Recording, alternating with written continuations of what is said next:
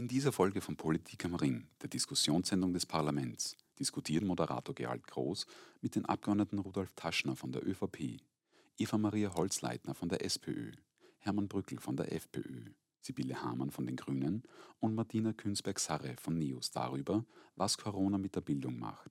Zu Gast sind die Bundesschulsprecherin Alexandra Bosek und die Bildungspsychologin Christiane Spiel von der Universität Wien. Das Gespräch haben wir am 19. April 2021 im Dachfoyer der Wiener Hofburg aufgezeichnet.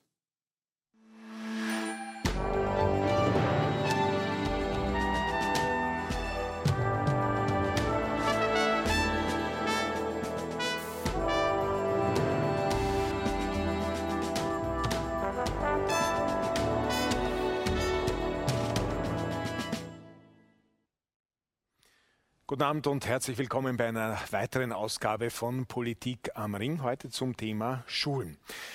Ist Österreichs Bildungssystem in einer Corona-Krise oder stecken wir grundsätzlich in einer Bildungskrise? Für viele Kritiker ist das ohne dies nur eine rhetorische Frage, denn sie sagen, Covid-19 ist nicht das eigentliche Problem, sondern wir haben durch Covid-19 erst äh, viele seit lange, langem bestehende Probleme ans Tageslicht, äh, sind ans Tageslicht gekommen. Äh, soziale Ungleichheiten äh, wurden außerdem auch noch zusätzlich verstärkt und darüber wollen wir heute sprechen, beziehungsweise vor allem darüber natürlich, was jetzt zu tun ist. Sprechen mit den Abgeordneten der im Parlament vertretenen Parteien und mit zwei Expertinnen. Ich darf herzlich willkommen heißen Sibylle Hamann von den Grünen. Schönen guten Abend. Ich begrüße Eva-Maria Holzleitner von der SPÖ. Herzlich willkommen. Ich sage herzlich willkommen zu Martina Künsberg-Sare von den NEOS. Ebenfalls herzlich willkommen. Ich begrüße Hermann Brückel von der FPÖ. Herzlich willkommen. Und ich sage herzlich willkommen zu Rudolf Taschner von der ÖVP. Schön, dass Sie alle da sind und dass wir uns sehen und hören, obwohl wir natürlich Corona-bedingt nach wie vor äh, auch hier Distancing pflegen gewissermaßen. Seit mehr als einem Jahr, meine Damen und Herren, herrscht auch an Österreichs Schulen Ausnahmezustand, ob Homeschooling oder Distance Learning, Maskenpflicht oder Selbsttests. Zahlreiche und ständig geänderte äh, Beschränkungen des Unterrichts bringen Schülerinnen und äh, ihre Eltern, aber natürlich auch den Lehrkörper und äh, viele äh, unter Druck und teilweise an den Rand der Verzweiflung. Für Politik am Ring haben wir eine Mutter mit einem ihrer drei Kinder besucht und vor die Kamera gebeten und lassen auch eine Lehrerin zu Wort kommen, die von hausgemachten Problemen spricht, denen nicht mit Geld allein, wie sie sagt, zu Leibe zu rücken ist.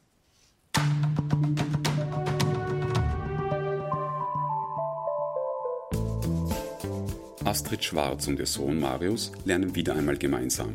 Seit über einem Jahr heißt es für die dreifache Mutter und ihre Kinder, sich an Distance Learning, Präsenzunterricht und diverse Mischformen anzupassen. Seit Monaten hat der zehnjährige Marius nur einen Wunsch. Dass Corona so schnell wie möglich vorbeigeht, damit wir weiter in der Schule sein können, weil Distance Learning ist nicht gerade mein, mein Ding. Aber auch viele Lehrende dürften mit dem Distance Learning so ihre Probleme haben. Für Astrid Schwarz ist es ein Glücksspiel, welche Qualität der Unterricht ihrer Kinder hat. Das kommt sehr stark auf den Lehrer an. Also bei den jungen Lehrern, die sind motiviert dabei. Die älteren Lehrer haben wir teilweise ähm, monatelang nicht gehört. Wir haben Lehrer, die haben sich ja, ich bin nicht erreichbar, weil. und maximal am Telefon. Ja, okay. Das ist aber ein, ein strukturelles Problem, was wir schon vorher hatten und was sich jetzt durch den Lockdown meiner Meinung nach auch verschärft hat. Weil die Lehrer, die was tun, tun was und die Lehrer, die es locker nehmen, tun nichts. Und die Direktoren haben aber keine Handhabe. Für die Alleinerziehende ist klar, es wird in der Bildung gerade eine Generation Corona geschaffen. Da bleiben viele Kinder auf der Strecke.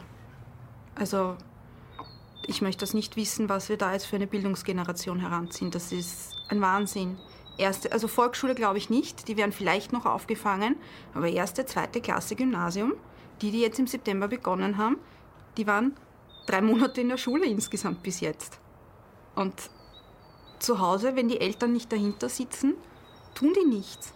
wenn ich es mir leisten kann, ja, dann setze ich meinem Kind einen Nachhilfelehrer vor die Nase und hole das auf. Aber es sind nicht alle, die sich das leisten können. Der Bildungsminister will aber von einer Generation Corona nichts hören. Ich lehne Übertreibungen, die von einem verlorenen Jahr oder einer verlorenen Generation sprechen, ab. Ich nehme dennoch zur Kenntnis, dass sich die Bildungsdefizite bei ausgewählten Gruppen vergrößert haben und um die müssen wir uns besonders kümmern. Deswegen haben wir ein umfangreiches Förderpaket mit einem Volumen von 200 Millionen Euro geschnürt, das eine Vielzahl von Maßnahmen umfasst. Was wird daraus finanziert? In erster Linie zusätzliche und zielgerichtete Förderstunden für das kommende Sommer- und Wintersemester 2021-22. Christina Gugerbauer ist Lehrerin an einer Mittelschule in Wien und derzeit in Karenz. Für sie sind die Probleme, die jetzt auftauchen, hausgemacht. Österreichs Schulen sind sicher nicht in einer Corona-Krise. Sie stecken in einer Bildungskrise und das nicht erst seit März 2020. Die Corona-Krise hat ganz viele Systemfehler aufgezeigt, äh, die man jetzt ganz deutlich sieht. Zum einen die Lehrerausbildung. Sie bereitet nicht ausreichend auf die Herausforderungen des Alltags vor. Stichwort Digitalisierung, Stichwort Integration. Das zweite Problem ist die Auswahl der Lehrer und Lehrerinnen. In Zeiten des Lehrermangels setzt man auf Quantität statt auf Qualität. Es werden sicher nicht die Besten der Besten zum Studium zugelassen. Und das wirkt sich auf die Qualifikation der Lehrer und Lehrerinnen aus. Und das schadet dem Image einer gesamten Berufsgruppe. Astrid Schwarz macht sich weniger Sorgen um das Image der Lehrerinnen und Lehrer. Sie befürchtet, dass ihre und viele andere Kinder durch Corona den Anschluss verlieren und diese Defizite nie wieder aufholen werden.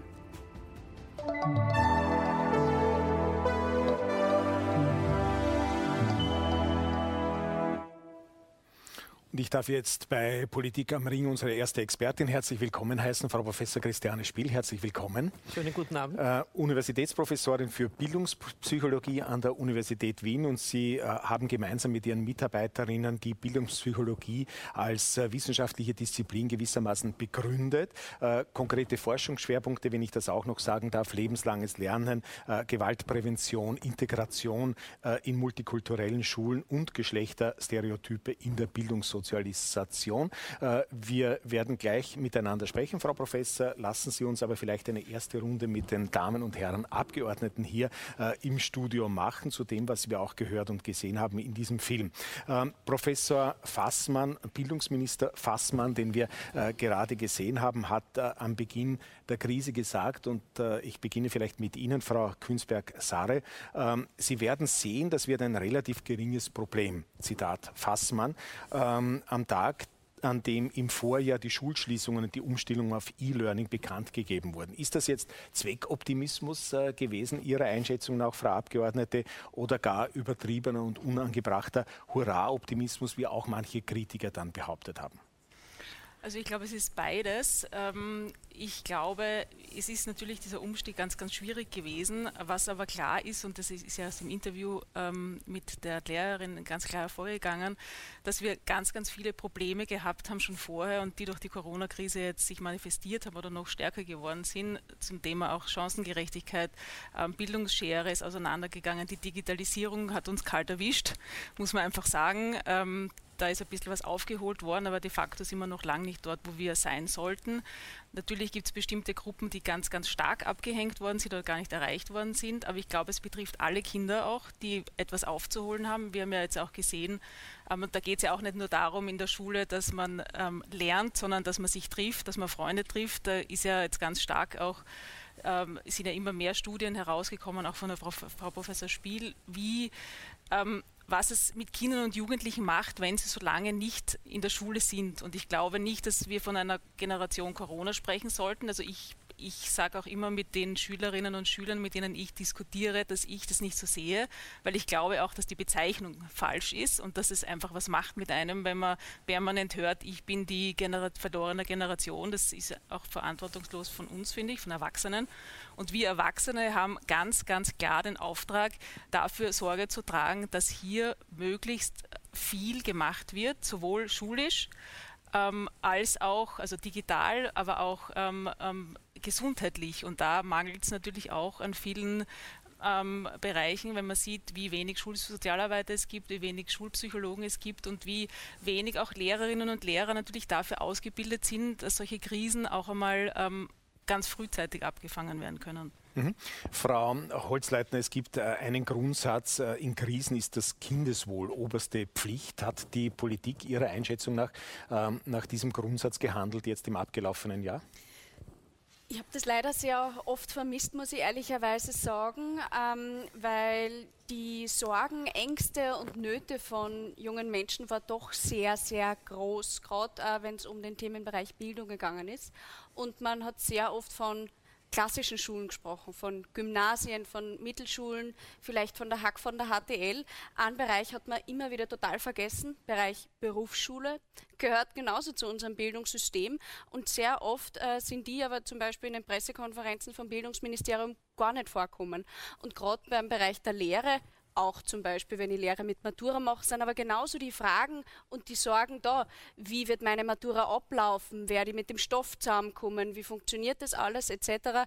Und gerade das, finde ich, war ein großer, großer Bereich, den man immer wieder ausgespart hat. Und was auch Thema war, war natürlich die sehr kurzfristigen Maßnahmen, die gesetzt worden sind. Also von einem Tag auf den anderen.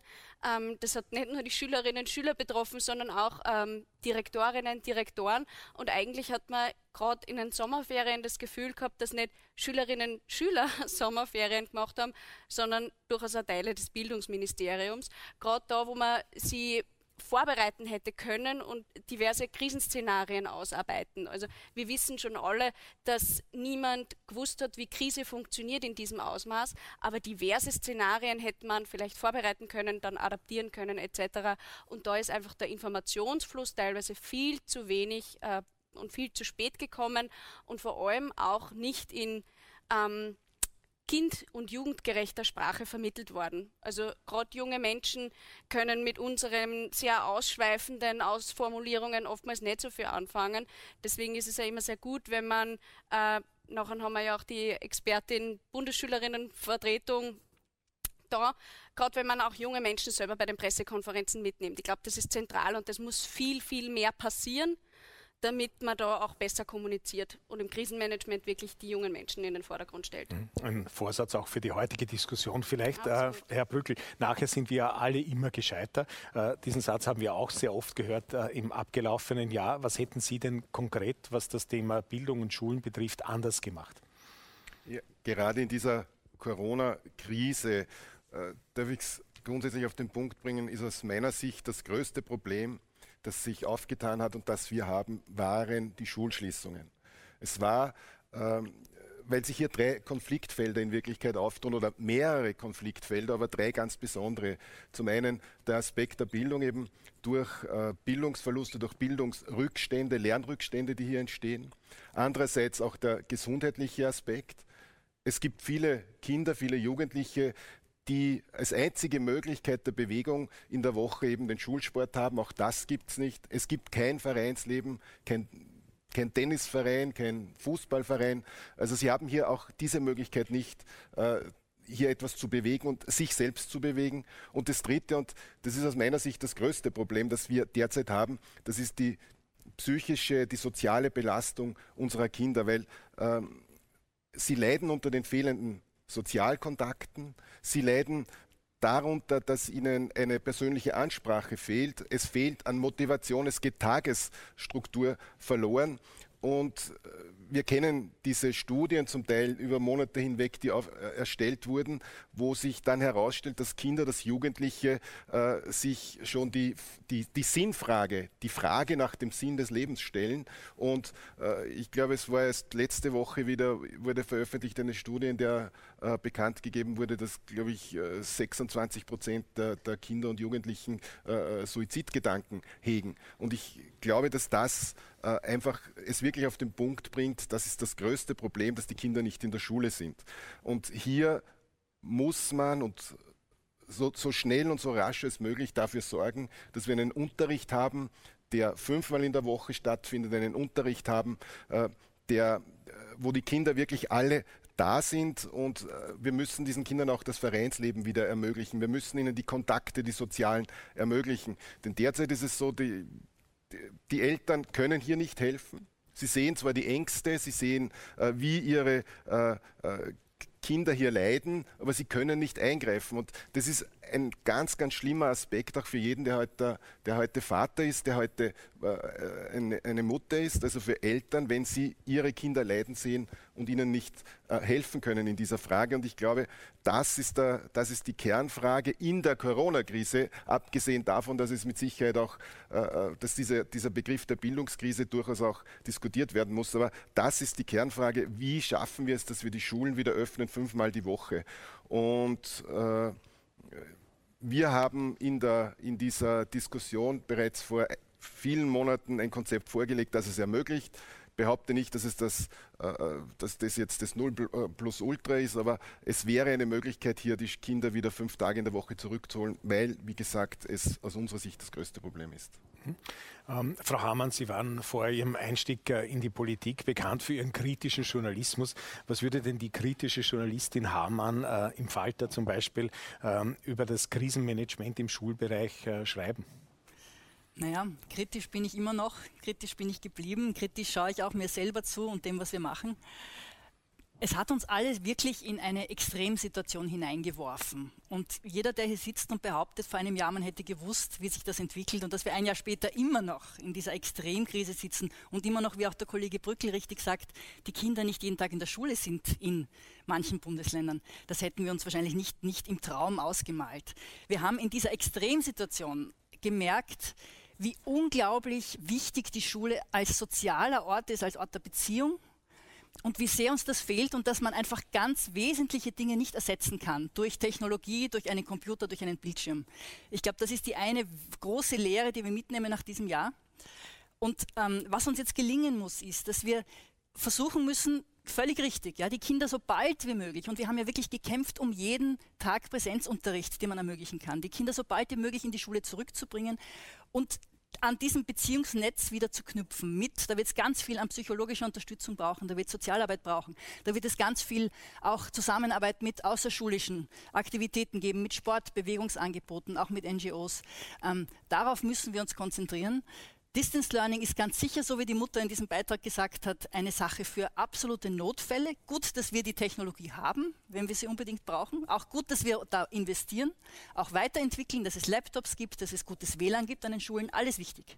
Auch, dass die Lehrkräfte gut ausgebildet werden dafür.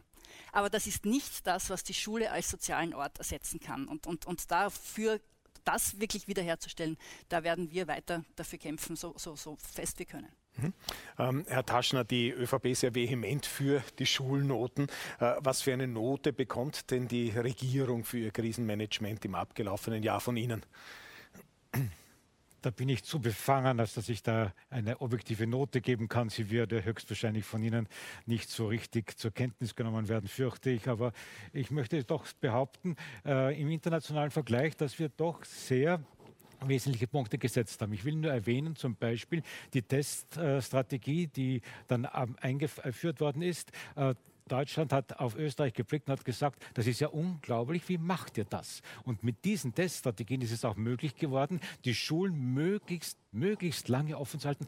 Herr Kollege Brückle, dass das nicht immer gegangen ist, das verdanken wir nicht irgendeiner äh, äh Sie sagen Willkür des Ministeriums, sondern das ist, äh, das ist geschuldet der Tatsache, dass wir wirklich hier in einer Pandemie gelebt haben und die hat das von uns gefordert. Wir haben versucht, womöglich, wie es nur geht, den Schulen die, Möglichkeit zu geben, dass sie offen sind. durch den Schichtbetrieb, äh, durch äh, andere Maßnahmen hat man versucht, dass die Schulen möglichst so funktionieren, wie es nur geht. Ähm, also das Testen hat zum Beispiel sehr gut gewirkt. Das Maskentragen wirkt sehr gut. Wir haben versucht, hier möglichst die Schule wirklich beim Laufen zu halten. Selbstverständlich, selbstverständlich hat eine Pandemie äh, bringt Krisen mit sich. Und selbstverständlich ist auch diese Schere auseinandergegangen, von der wir sprechen. Und das Ministerium wird sich auch bemühen, dieser Schere entgegenzuwirken. 200 Millionen, es wurde ja gesagt, sind eingesetzt worden, um hier Fördermaßnahmen durchzuführen. Sommerschulen wird eingeführt. Also all das sind wirklich Aktionen, äh, die sich sehen lassen können. Und im internationalen Vergleich, also Sie können selbst sich überlegen, welche Note ich dann geben würde. Mhm. Vielen herzlichen Dank für diese erste Runde, natürlich über diese Strategien, äh, wie man diese Defizite äh, wieder ausgleichen kann, wollen wir äh, natürlich in der verbleibenden Zeit äh, sprechen, Frau Professor Spiel. Bevor wir darüber reden, welche Defizite Corona jetzt im Detail geschaffen hat, reden wir mal über die Defizite, weil das heute bereits mehrfach angesprochen worden ist, es aufgedeckt hat im Bildungssystem. Es wurden ja schon einige angesprochen. Äh, wir haben es sicher nicht geschafft, eine Chancengerechtigkeit herzustellen, was eigentlich ein Auftrag wäre, steht ja auch äh, in der Bundesverfassung. Jedes Kind die bestmöglichste Bildung und auch, dass jedes Kind letztlich dann am gesellschaftlichen, wirtschaftlichen Leben, kulturellen Leben teilnehmen kann. Also da ist ohne Zweifel ein Aufholbedarf und ich glaube, die Krise hat das schon sehr stark aufgezeichnet, weil dadurch, dass die Kinder zu Hause gewesen sind, sind sie einfach zurückgeworfen auf ihre Situation Situation. Wenn in der Familie nicht Deutsch gesprochen wird und die Kinder sind nicht in der Schule, beziehungsweise haben vielleicht auch kein Endgerät, wenn eben die finanziellen Mittel sehr schlecht sind, kann dieses Kind eben nicht an Bildung teilhaben oder nicht in dem Ausmaß und fällt noch weiter zurück. Um nur jetzt ein Beispiel zu nennen. Wenn die Eltern selber keine Tagesstruktur haben, weil sie vielleicht verloren haben ihren Job, ihren Beruf, dann leben sie auch keine Tagesstruktur vor und können das Kind nicht unterstützen. Also ich glaube, man muss sich richtig solche Bilder vor Augen halten, um zu verstehen, was das wirklich im Einzelnen bedeutet. Mhm. Das heißt, es geht um dieses Thema der Ressourcenverteilung, der ungleichen Ressourcenverteilung ja. zunächst einmal. Aber mit Ressourcen äh, sind da nur technische Ressourcen gemeint? Nein, offensichtlich nein, nicht. Nein, natürlich nicht. Mhm. Ja? Also ich glaube, wir haben einfach von vornherein eine sehr hohe Heterogenität schon gehabt im Bildungssystem. Äh, die auch durch die Situation gegeben ist. Wenn wir zum Beispiel in Wien in Schulen schauen, haben wir überall in den Klassen die Höchstzahlen, die Schülerinnen Höchstzahlen, gleichzeitig einen besonders hohen Migrantinnenanteil. Das heißt, in so einer Klasse zu unterrichten, ist eine ganz andere Herausforderung für Lehrerinnen und Lehrer, als wenn ich im ländlichen Bereich bin und vielleicht sehr wenige Kinder in der Klasse habe, keine Migrantinnen oder kaum. Das heißt, man kann Deutsch sprechen. Das heißt, wir haben von vornherein eine sehr heterogene Situation mit sehr unterschiedlichen Herausforderungen Herausforderungen. Und das diese Unterschiede gibt es natürlich auch in der Digitalisierung. Österreich war sicher in den Schulen nicht sehr gut vorbereitet, aber auch da gab es die Heterogenität. Also Lehrerinnen und Lehrer, die also wunderbar vorbereitet sind, die bereits mit den Kindern viel gemacht haben und andere, sagen wir mal, die nicht so ganz technikaffin waren. Äh, also Heterogenität, was die gesellschaftlichen äh, Verhältnisse betrifft, auf der einen Seite, aber auch Heterogenität in der Lehrerschaft, wenn ich Sie da richtig verstehe. Ähm, wie konnte es dazu kommen, könnte man jetzt sagen, wessen Schuld ist das oder wessen Versagen? Ja, ich weiß nicht, ob man das so mit Versagen bezeichnen kann. Wir, wir, zögern, wir haben ja Situationen, wir können den Menschen schwer sagen, zieht nicht, wenn ihr Migrantinnen seid, kommt in ein anderes Land, zieht es nicht in die Städte. Ja? Also wird man nicht verhindern können. Äh, und man sieht auch, dass das nicht allein der Bildungsbereich ist, denn wenn jetzt in einer Schule, in einer Klasse die Kinder fast alle einen Migrationshintergrund haben ja, und nur ganz wenige einheimische Kinder sind und auch die Eltern, sagen wir mal, vielleicht viele nur Pflichtschule haben, dann hängt das ja auch mit der Wohnpolitik zusammen. Also wir sehen, Bildung ist so ein breiter Bereich, dass es sozusagen ganz viele andere sozusagen ja Bildungsbere äh, Entschuldigung äh, Politikbereiche betrifft und auch Auswirkungen auf diese hat. Ja? Man mhm. könnte sagen, Bildung hat Auswirkungen auf alle Politikbereiche mhm. und je höher und je besser sie ist, desto besser geht es auch in den anderen Bereichen von der Gesundheit angefangen. Mhm. Das heißt, äh, Bildung äh, ist eine Querschnittsmaterie, wie man so, so schön äh, sagt und in Lippenbekenntnissen das vielleicht immer schon gesagt hat, aber jetzt wird es wirklich schlagend. Ja. Und dann könnte man noch sagen, es wurde ja auch vorher schon angesprochen, wen attrahieren wir, dass, wir, dass die Personen ein Lehramtsstudium machen, also dass sie Lehrerin oder Lehrer werden. Ja? Äh, es ist ganz einfach so, in dem Augenblick, wo ein Beruf in einer Gesellschaft ein sehr, sehr hohes Ansehen hat, dann attrahieren wir Personen, die durchaus auch besonders gut in der Schule selbst waren und die ein besonders hohes Engagement haben. Ich will jetzt gar nicht absprechen, dass sehr viele Lehrerinnen und Lehrer das haben, aber ich kann mir doch nicht vorstellen, dass wir von allen Jahrgängen die Besten gewinnen, so wie es zum Beispiel in Finnland der Fall ist. Mhm. Und ich glaube oder hoffe eigentlich, dass durch diese Krise jetzt, wo viele Lehrer, äh, Eltern Lehrerinnen und Lehrer wurden, weil sie notgedrungen mit ihren Kindern arbeiten mussten, dass auch dadurch der Beruf des Lehrers, der Lehrerin ein ganz anderes Image bekommen hat. Denn plötzlich kommt man drauf, was müssen die eigentlich alles leisten? Und auch die Kinder, die früher vielleicht gesagt haben, naja, die Schule, boah, schon wieder aufstehen, in die Schule gehen,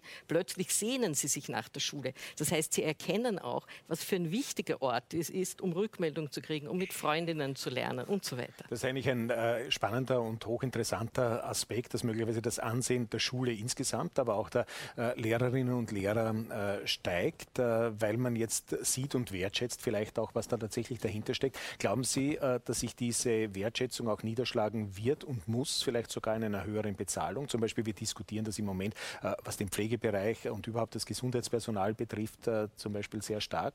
Bei den Lehrerinnen und Lehrern hätte ich es jetzt noch nicht so gehört. Na, die Lehrerinnen und Lehrer werden, so, soweit ich weiß, ja sehr unterschiedlich bezahlt. Wenn sie in die Grundschule gehen, in der Volksschule verdienen die Lehrerinnen und Lehrer deutlich weniger oder wenn wir in den Elementarbereich gehen, ebenfalls. Gerade die Elementarpädagoginnen, die werden wirklich nicht sehr hoch honoriert und wünschen sich sehnlichst ebenfalls eine Ausbildung auf akademischem Niveau. Mhm. Machen wir vielleicht äh, an dieser Stelle kurz einen Unterbruch, äh, Frau Professor Spiel, weil da gibt es schon Diskussionsbedarf, wie ich sehe. Die Frau äh, Hamann hat sich schon gemeldet, bitte. Ja, ich habe mich sehr gefreut, dass die Frau Professor Spiel die, äh, das Thema angesprochen hat mit, dem, mit, dem, mit der Wandlung des, des Ansehens auch der, der Lehrerschaft in dieser Zeit, weil es trifft sich gerade zufällig sehr gut. Wir haben gerade dieser Tage ausgearbeitet jetzt ein, ein, ein Gesetzespaket, das den Quereinstieg in den Lehrerberuf wesentlich erleichtern soll. Und das hat natürlich auch damit zu tun, dass ähm, wir die Schule öffnen müssen, hin zu anderen äh, Berufen, hin zu anderen gesellschaftlichen Bereichen, dass nicht immer Menschen, die quasi schon aus der Schule kommen und sofort den Lehrerberuf anstreben, die sind, die langfristig in diesem, in diesem Beruf auch am meisten Unterschied machen können. Also wir haben sowohl für die, für die äh, Volks- und, und Sekundarschullehrerschaft als auch für die Elementarpädagogik, die Sie dankenswerterweise auch erwähnt haben, versuchen wir gerade zu öffnen, auf dem zweiten Bildungsweg, auf dem Quereinstieg äh, neue Personengruppen anzuziehen, auch mit dem von Ihnen erwähnten, vielleicht auch multikulturellen Wissen, auch mit anderen ähm, Background. Und, und da kommt vielleicht mehr Vielfalt auch in die Schulen wieder hinein, das allen nur nützen kann. Grundsätzlich eine gute Idee. Ja. Fragen wir das gleich zurück. Ja, mhm. Das ist schon vorgesehen. Es gibt ja eine neue Pädagoginnenbildung, die wurde schon angesprochen. Ich glaube, die Lehrerin, die da vorher interviewt wurde, hat nicht diese neue Pädagoginnenbildung gemacht. Das werden ja jetzt alle am Masterniveau mhm. ausgebildet. Und zum Beispiel die digitale Bildung ist natürlich verpflichtend enthalten in der neuen Pädagoginnenbildung. Und auch dort ist festgelegt, es ist ganz wichtig, dass wir Quereinsteigerinnen haben. Also Menschen, die schon Berufserfahrung haben und damit auch die Schule sozusagen anreichern mit mehr Wissen aus der Gesellschaft. Und also so ein Bild dass wir sagen, wir haben solche, die mhm. direkt in diesen Beruf gehen, vermischt mit solchen, die sozusagen quer einsteigen und gleichzeitig wird die Schule auch ein, mehr ein Teil der Gesellschaft. Das heißt, wir öffnen die Schulen überhaupt viel mehr für Sportvereine, für Musik, für ganz viele Dinge. Mhm. Das wäre, glaube ich, ganz wichtig. Mhm. Frau Künzberg-Sade hat sich auch gemeldet und dann Frau Holzleitner, bitte. Also ich glaube, was ganz wichtig ist, ist, dass wir nicht nur diskutieren, dass wir diese Corona-Krise jetzt irgendwie aufholen und schauen, dass wir jetzt nur Förderpakete machen für dieses Semester und fürs nächste Semester, sondern es geht darum, dass wir also dass die Krise aufgezeigt hat, wo es hapert. Und ich glaube, wir müssen weiterdenken, weil wir sind jetzt auch im Bildungssystem, die ÖVP ist ja seit Ewigkeiten in der Regierung, ähm, wir sind irgendwie sehr am Bewahren und am Konservieren von, vom Bildungssystem, aber irgendwie, wir sollten eigentlich diese Veränderung, die da jetzt vor der Tür steht und anklopft und eigentlich sollte man sagen, super, dass du endlich da bist, jetzt machen wir was und gemeinsam, dass wir alle, die da jetzt betroffen waren, jeder von uns war in irgendeiner Weise betroffen und hat das bitter erlebt, ähm, dass wir hier was verändern. Und da glaube ich, braucht es einfach einen Paradigmenwechsel auch im Denken, dass wir nicht nur das jetzt aufholen, was, was da jetzt im letzten Jahr nicht passiert ist, sondern dass wir mehr machen. Weil nur wenn man das Förderprogrammes macht, ist es trotzdem kein großer Beitrag, dass, es, ähm, dass, dass diese Bildungsschere weiter zusammengeht. Also die kann sich vielleicht wieder verkleinern, aber wir brauchen gerade in der Elementarpädagogik, in der Elementarbildung, die muss so aufgewertet werden, dass dort gute Sprachförderung stattfinden kann, dass auch die Deutschförderung Klassen beispielsweise dann nicht mehr notwendig sind. Wir, wir haben international im Elementarbildungsbereich ist es, ist es Fakt, dass wir zu wenig Geld dort reinstecken. Dass die, die, die sind ja auch im, Kinder, die Kindergärten waren ja auch in der Corona-Krise ein Spielball zwischen Bund, Ländern und Gemeinden und irgendwie hat sich keiner wirklich zu, zuständig gefühlt. Und wir haben so große Gruppen, die, das hat man auch gesehen, dass andere Länder natürlich ganz normal den Kindergarten am Anfang im ersten Lockdown aufrechterhalten konnten, weil Schweden, Finnland etc. einfach ganz, ganz wenig Kinder pro Pädagogin haben, 1 zu 7 zum Beispiel, und wir mit Gruppen arbeiten ähm, mit 25 Kindern. Und also hier muss es auch mehr, da muss mehr kommen von der Regierung und von der Politik, ähm, von den Verantwortlichen, nicht nur diese kleinen Schritte jetzt zu gehen, dass wir wieder aufholen oder dass wir stolz sein können, dass wir ähm, in den fünften und sechsten Schulstufen ab dem nächsten Jahr äh, Endgeräte haben. Also das ist noch keine Digitalisierungsoffensive. Also ein Zurück zur alten Normalität sozusagen, äh, auf keinen Fall, darf es auf keinen Fall sein. Äh, vielleicht, äh, Herr Daschner, ich habe schon gesehen, Sie wollen äh, etwas dazu sagen, aber nehmen wir vielleicht noch äh, die beiden äh, Abgeordneten von der Opposition noch dazu, weil da kommt vielleicht noch was in den Rucksack hinein für Sie dann. Bitte. Ich glaube, ein wichtiger Punkt ist schon angesprochen worden, die Elementarpädagogik. Wir sprechen da ja schon sehr lang über einheitliche Qualitätsstandards etc.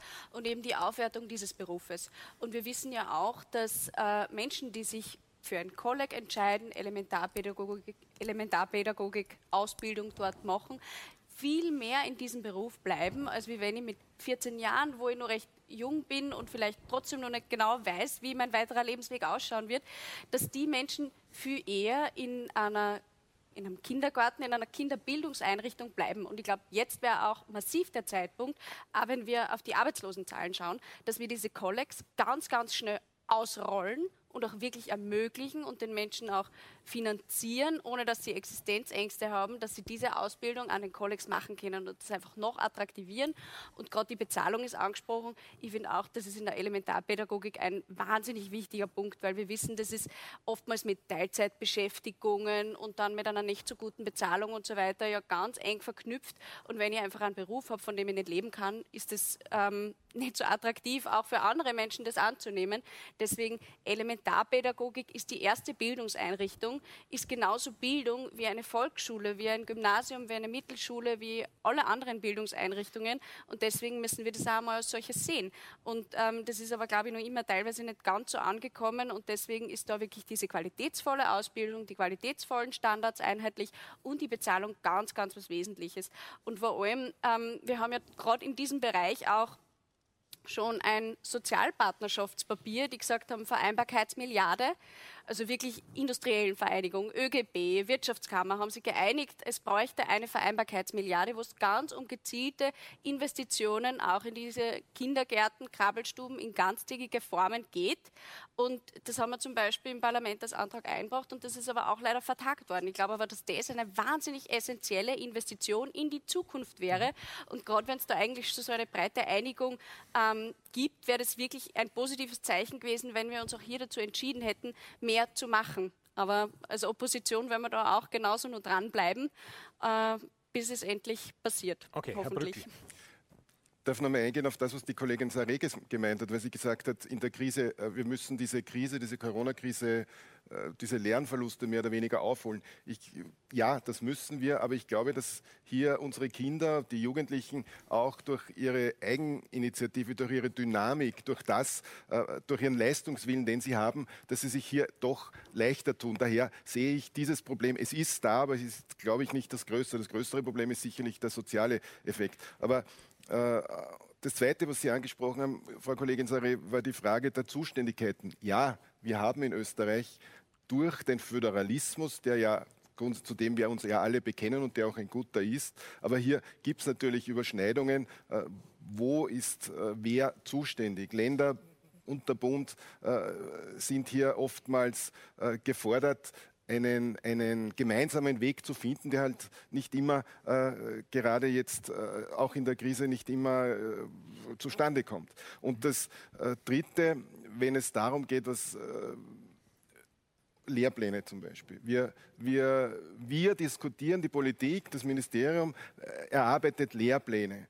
Ähm, ich bin der Meinung, dass wir gerade bei dieser äh, Erstellung der Lehrpläne, bei neuen Schulen, die wir ins Leben rufen, äh, vor allem auch jene einbeziehen müssen, die ja mit den Abgängern der jeweiligen Schulen äh, arbeiten müssen. Das heißt also, die Universitäten müssen mitreden können, wenn es darum geht, um die Frage, was muss ein Maturant können. Die, äh, die Wirtschaft, die industriellen Vereinigungen, Sozialpartner, Wirtschaftskammer, äh, Gewerkschaften, auch hier müssen, äh, muss ein Input kommen, den man auch aufnimmt, weil ja das die Institutionen sind, äh, die sozusagen dann für unsere Kinder, für unsere Jugendlichen dann dafür sorgen, dass sie Arbeit haben, dass sie leben können. Und ich glaube, äh, das ist, äh, da muss man diese, dieses Pferd einmal ein bisschen auch von hinten aufzäumen. Mhm. Vielen herzlichen Dank, Herr Taschner. Wäre das nicht in der Tat ein idealer Zeitpunkt jetzt eigentlich, um tatsächlich die Lehrpläne zu überdenken, zumindest zu überarbeiten? Geht es nur um die Vermittlung eines ewig gleichen Kanons oder um Gemeinschaftsfähigkeit, um Einführung in Weltverständnis, wenn man es etwas pathetisch sagen will? Äh, tatsächlich werden jetzt die Lehrpläne überarbeitet. Tatsächlich werden sie jetzt überarbeitet. Es ist jetzt tatsächlich also ein, ein, ein, Prozess in Gange, dass man die Lehrpläne neu gestalten wird. Also das, da laufen sie in gewisser Hinsicht offene Türen ein. Wenn aber gesagt worden ist, also dass die, das Nachholen ja eigentlich nicht das große Problem darstellt, so ist das in Wirklichkeit ein Lob dafür, wie wir eigentlich gut durch die Krise gekommen sind. Denn wenn das wirklich so ist, dass wir sagen können, das werden wir schon schaffen, wir werden es wirklich schaffen, dann haben wir das zu verdanken den Lehrerinnen und Lehrern, die jetzt hier unterrichten und die tatsächlich, muss man sagen, und ich möchte es hier betonen, Großartiges geleistet haben in einem großen Teil und die Eltern auch Großartiges geleistet haben. Und auch die Schülerinnen und Schüler haben Großartiges geleistet. Man kann sogar sagen, dass sie von ihrem Weltverständnis etwas erlebt haben, das Generationen vor ihnen noch gar nicht erlebt leben konnten, weil sie einfach in dieser Krise nicht gewesen sind und hoffentlich Generationen nach ihnen auch nicht erleben werden. Aber das war natürlich auch Weltverständnisbildend in einer Art und Weise, die äh, so wirklich, wie ich meine, in einem Großteil sehr gut bewältigt worden ist und wo die Defizite noch da sind, eben dafür wird auch sozusagen gesorgt mit Förderunterricht, mit den Sommerschulen und ähnliches, werden wir diese Defizite erledigen können. Also in gewisser Hinsicht kann man sagen, die Tatsache, dass Sie behauptet haben, ja, das werden wir schon nachholen und dann gibt es also die neuen Probleme, die kommen werden, ja, die gibt es sicherlich, aber das ist eigentlich ein Lob dafür, dass wir es gut gemacht haben. Oppositionspolitikerin Ansatz ja. einwerfen, weil mir das wirklich ja, freut. Wir, wir, ähm, wir, haben noch eine Runde, weil vielleicht lassen wir die Frau Professor spielen. Kurz, ja. Nur zu den äh, Lehrplänen. Ich glaube nämlich, was der Herr Brückel gesagt hat, ich glaube, es ist ganz wichtig, äh, dass die Kinder und Jugendlichen schon auch selbst mitbestimmen, was sie interessiert und was für ihre Themen wichtig sind. Und wir haben da zum Beispiel Klimabildung sehr stark thematisiert und als Oppositionspolitikerin passiert das nicht so oft. Deswegen ist mein Herzensanliegen, ich habe in der letzten Gesetzgebungsperiode einen Antrag einbracht, um Klimabildung stärker in Lehrplänen zu verankern. Und okay. in dieser Periode ist es gelungen und deswegen ist es jetzt mit dabei und das ist einfach ein sehr positiver Aspekt, weil Tag für Tag, Woche für Woche setzen Gut. Sie junge Menschen für Klimabildung ein und Frau, das ist gut, dass das reinkommt. Frau Hamann, ganz kurz noch. Äh, das ist mit dabei, wollte ich ja. nur spontan sagen, freut uns auch wahnsinnig. Und die, und, die, und die Lehrpläne, die jetzt schon erwähnt wurden, werden kompetenzorientiert sein und da wird eine ganz starke Betonung auf fächerübergreifende Prinzipien sein. Und ich glaube, äh, bei diesem Prozess, der schon lang läuft und mit, wo ganz viele Menschen schon involviert sind, werden wir alle noch recht glücklich werden, wenn der in den nächsten Monaten vorgestellt wird. Dann fragen wir vielleicht einmal die Frau Professor Spiel an dieser äh, Stelle, was, in welche Richtung muss denn diese Entrümpelung und Neugestaltung der Lehrpläne aus Ihrer Sicht gehen? Also aus meiner Sicht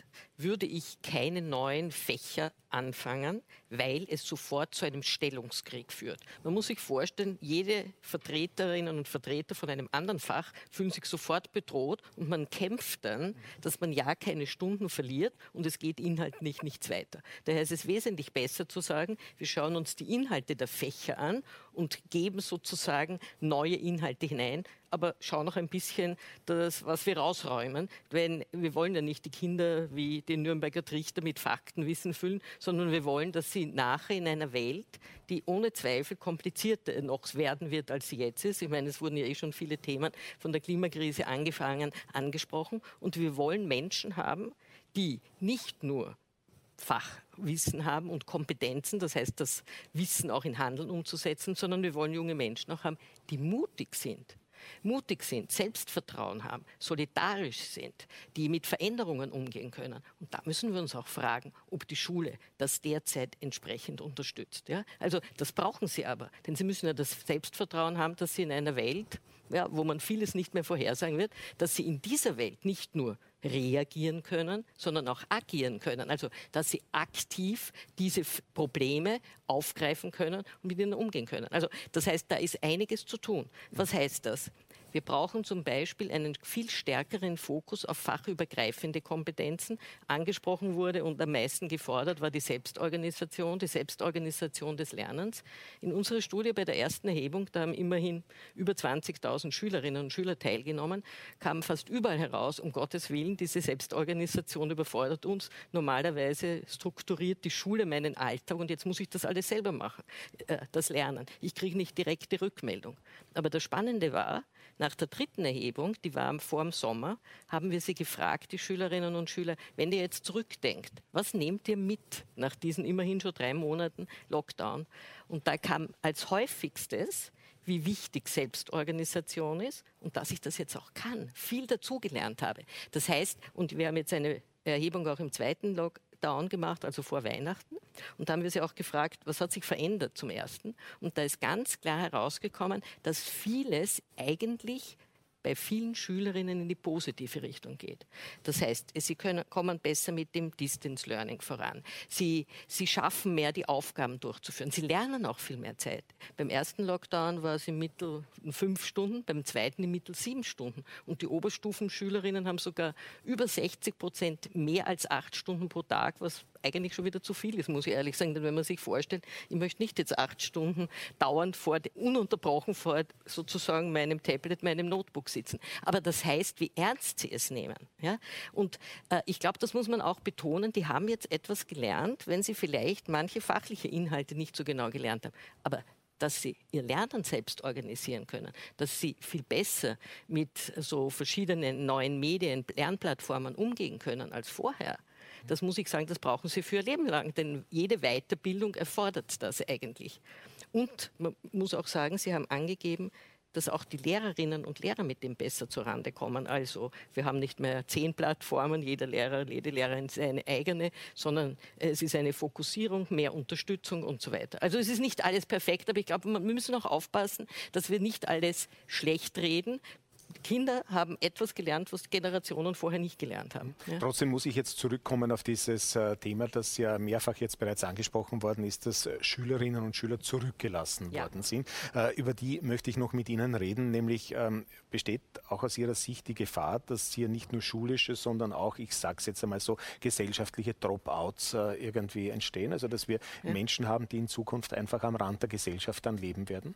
Ich weiß nicht, wie viele es sind, weil das können eigentlich eigentlich nur die Lehrerinnen und Lehrer feststellen. Denn eines ist klar, in unserer Erhebung nehmen wir an, dass die, denen es ganz schlecht gegangen ist, nicht teilgenommen haben. Entweder sie haben gar kein Endgerät, keinen Internetanschluss, oder wenn es ganz schlecht geht, keine Tagesstruktur mehr hat, nimmt nicht so an einer Erhebung teil. Das heißt, unsere Studie hat sicherlich ein zu rosiges Bild gezeichnet.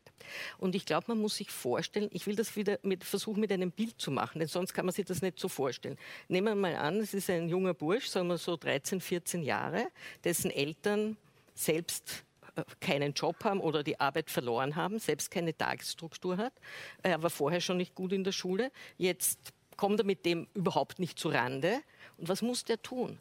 Der muss ja eigentlich, damit er den eigenen Selbstwert aufrechterhält, Schule und Lernen abwerten. Denn ich kann nicht in einem System, wo ich nur Misserfolge habe, sagen, das System ist alles gut, nur ich bin so furchtbar und schaffe es nicht.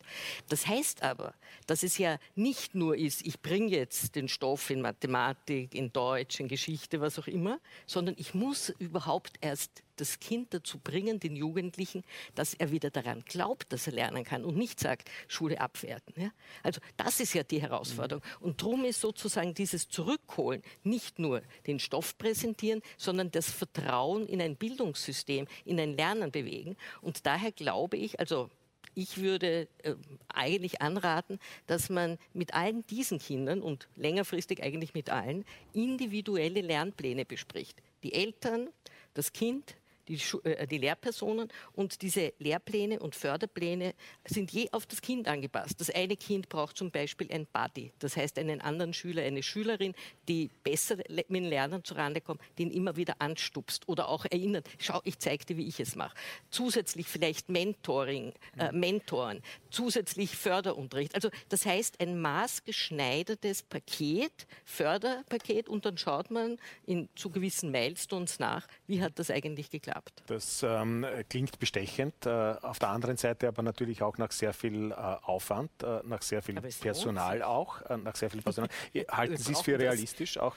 Ich glaube, wir müssen äh, Bildung und Schule als eine gesellschaftliche Aufgabe sehen. Und wenn wir das tun, heißt das, dass wir jetzt nicht nur sagen, so, jetzt die Schulen, die Lehrpersonen müssen sich um das kümmern, sondern es sind ja auch unsere Kinder. Das ist sozusagen eine Generation, die, die später mal, wenn sie eben das Geld verdient, die auch sozusagen unsere Pensionen und das alles zahlt. Also das heißt, das ist nicht nur ein Investment für jedes einzelne Kind, für das das wichtig ist, sondern auch ein volkswirtschaftliches. Und da, es gibt ja Bildungsinitiativen, äh, es gibt ganz viele Menschen, die, die erkennen, dass Bildung wichtig ist und man muss sie sozusagen da auch dann die Möglichkeit geben, natürlich strukturiert, wahrscheinlich wird sowas über das Bildungsministerium gehen müssen, aber dass man die auch einbindet, die mhm. gerne bereit sind, was zu tun, Lehrerinnen, Lehrer, Lehrer, die zum Beispiel schon in Pension sind, aber sagen noch, ich möchte noch zumindest ein paar Stunden arbeiten, vielleicht nicht jetzt voll mit 40 Stunden und so weiter.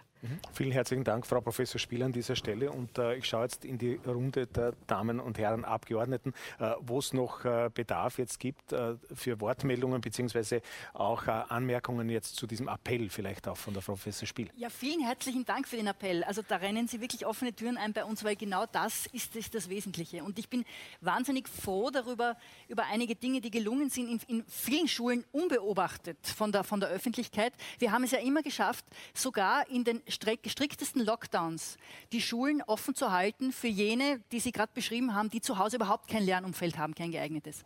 Und das haben wirklich manche Schulen und manche Lehrkräfte ganz großartig genützt und ganz gezielt Kinder in die Schule geholt, die nur in der Schule lernen können. Da ist individuell unglaublich viel passiert. Das müssen wir uns noch viel genauer anschauen, was da an neuen Erfahrungen gemacht wurde. Und diese Erfahrungen, glaube ich, müssen wir mitnehmen jetzt in die Nach-Corona-Zeit, weil, wie Sie ganz richtig sagen, in dieser individuellen Herangehensweise liegt tatsächlich wirklich äh, die Lösung für die meisten Probleme. Okay, ich habe jetzt äh, zur Kenntnis genommen, dass es noch von allen äh, Wortmeldungen gibt. Ich bitte Sie wirklich äh, kurz und präzise zu sein. Es macht wenig Sinn, auch für unsere Zuschauerinnen und Zuschauer, dass wir äh, uns sozusagen wiederholen, dass wir alle für das Gute, Wahre und Schöne sind. Davon gehe ich einmal aus. Also bitte machen Sie es auch konkret. Bitte, Frau Abgeordnete. Also ich, Sie sprechen mir aus der Seele, dass es hier mehr braucht. Ich glaube, wir müssen das Kind in den, in den Fokus stellen. Und ich höre da, wenn Sie sagen, es, es ist jetzt eh ist leicht aufzuholen, also ich glaube, es braucht viel, aber ich, wir brauchen einen, einen, einen Systemwechsel und so individuelle Lehrpläne, das ist ja in dem System überhaupt nicht vorgesehen. Und es geht darum, dass wir das Kind in den Fokus stellen müssen und nicht die, wie es lange Zeit ähm, oder wie es immer noch ist, dass die Parteipolitik de facto das Wichtigste ist, dass der Direktor ausgesucht wird nach einem Parteibuch. Wir müssen endlich wegkommen von dem und an die Talente, die, die Interessen wecken, zu zeigen, hey, du kannst was. Wenn du heute Schüler fragst, was könnten eigentlich gut, ist es eher, dass die Kinder sagen, hm, hm. Und wenn man sagt, wo seid ihr nicht so gut, dann ist es eher leichter zu beantworten. Und ich finde, das ist falsch, das ist der falsche Zugang. Und wir müssen endlich, und das habe ich vorher gemeint, mit einem Systemwechsel, und das vermisse ich in der Diskussion, weil es nicht genug weit gedacht ist und weil ich auch glaube, dass da ähm, in der Regierung auch nicht die, diese Kraft jetzt liegt für diese Bemühung, da wirklich mal was zu verändern. Ähm, das ist genau das, was ich vorher gemeint habe mit großer Wurf und großes Bild und, und weit nach vorne denken und nicht nur jetzt bis zum nächsten Jahr denken. Mhm. Ist so ein Systemwechsel, so ein Paradigmenwechsel äh, denkbar und vorstellbar für Sie, äh, Herr Daschner? Sie haben selber äh, lange Jahre an einem Gymnasium unterrichtet, aber auch viele Jahre an der Universität Mathematik. Wissen Sie, ich glaube, äh, der wesentliche Punkt sind die einzelnen Persönlichkeiten, auf die es ankommt.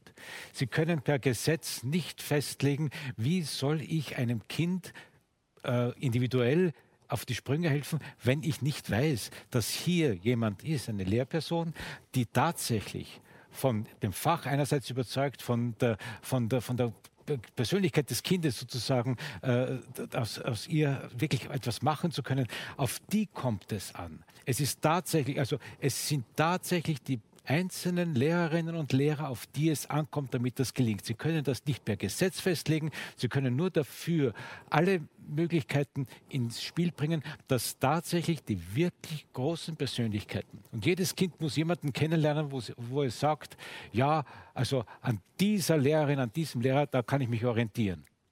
Und das werden nicht alle sein in der Klasse, die dort unterrichten, sondern es wird immer jeweils eine einzelne sein, und aber das ist die wesentliche. Und wenn in jeder Klasse so eine Persönlichkeit da ist, dann gelingt es schon, dann ist eigentlich, dann ist eigentlich der Weg vorgezeichnet. Und das sozusagen, äh, dass die Politik kann also im besten Fall den Rahmen schaffen und das werden wir uns natürlich bemühen. Den Rahmen schaffen dafür, dass solche Persönlichkeiten wirklich in ihrem methodischen und in ihrer methodischen Freiheit und in ihrer äh, fachlichen Kompetenz, aber auch in, ihrer, äh, in ihrem Einfühlungsvermögen für die Seele der einzelnen Kinder tatsächlich also das Maximum herausholen kann, was drinnen möglich ist.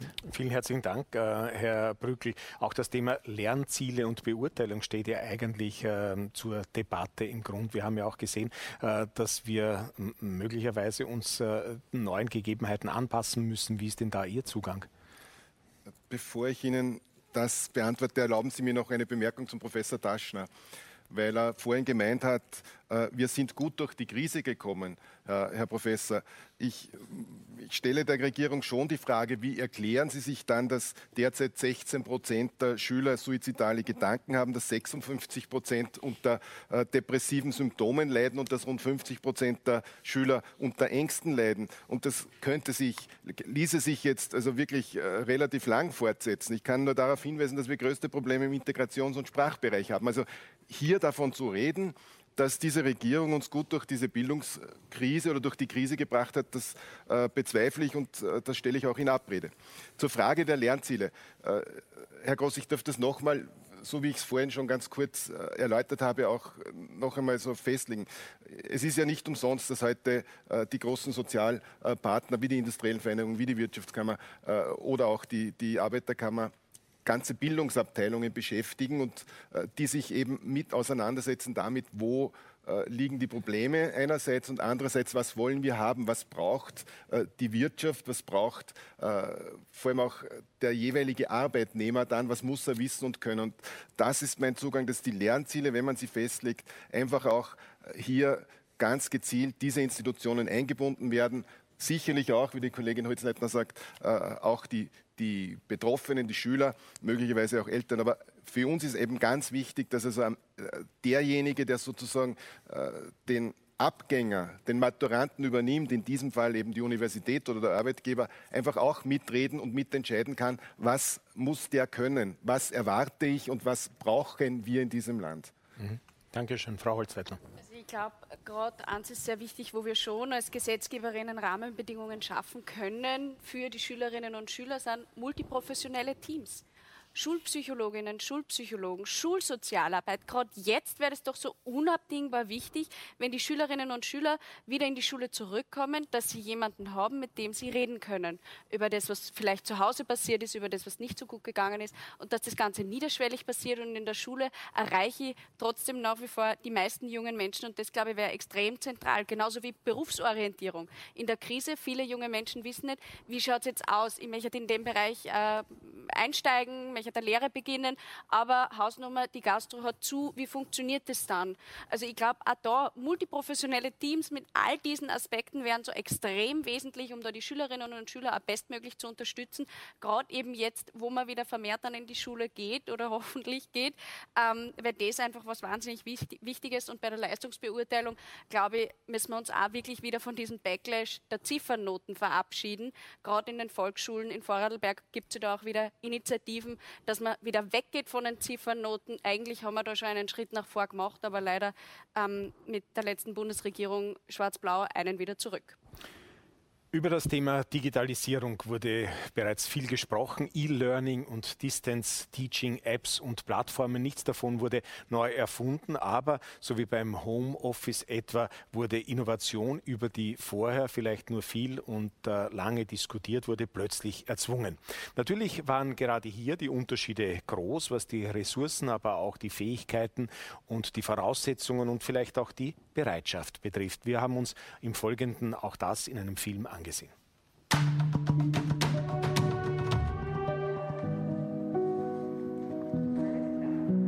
Die 2a der Europäischen Mittelschule Neustiftgasse in Wien beim Unterricht im Schulhof. Digitales Lernen ist hier ein Teil des Unterrichts und für die Kinder nicht mehr wegzudenken. Wir recherchieren sehr viel über die Themen, die wir in der Klasse gerade machen. Und äh, die Lehrer geben uns die Möglichkeiten, sehr viel im Internet nachzuschauen, auch im Unterricht, wenn wir was nicht verstehen. Wir haben auch Programmierstunden und sie, äh, wir tun auch was im Word lernen, wie man etwas formatiert und so weiter. Wir haben jetzt eine Seite ähm, in Englisch bekommen, wo man über die griechischen Götter lernt. Und dort äh, schauen wir nach und können alles lesen und dann ist es leichter für uns, die Hausaufgaben zu erledigen. Christina Gugerbauer unterrichtet ebenfalls an dieser Schule. Für sie ist es wichtig, die Kinder zu motivieren und Inhalte so zu vermitteln, dass sie bei den Schülerinnen und Schülern ankommen. Während andere Handys verbieten, wird bei mir zum Beispiel mit dem Handy gearbeitet, recherchiert. Es gibt Learning-Apps, die die Kinder lieben. Die Kinder, statt langweilige Texte zu schreiben, können sich aussuchen, einen YouTube-Channel zu eröffnen und dort ihren Text dann zu präsentieren. Sie können Influencer spielen, man kann schon mit der Zeit gehen. Zum Beispiel mit Blended Learning, ähm, indem sich die Schüler zu Hause schon YouTube-Clips oder bestimmte Inhalte ansehen, die dann in der Schule äh, thematisiert werden. Die Kinder in der EMS Neustiftgasse haben auch weniger Probleme im Distance Learning, weil sie an Computer im Unterricht gewöhnt sind. Die Kinder, also bis auf die ersten Klassen, ja, waren schon gewohnt, mit den Geräten zu arbeiten und wir mussten sie dann eigentlich nur auf die neue Plattform einschulen. Ja. Wir haben am Anfang des Schuljahres äh, Schoolfox eingeführt im ganzen Schulhaus und äh, haben den Kindern das ermöglicht, äh, mit dem Schoolfox am Handy, an, an ihren Laptops auch zu Hause äh, Aufgaben zu erfüllen, beziehungsweise wir konnten die Kinder da auch erreichen äh, mittels Videounterricht.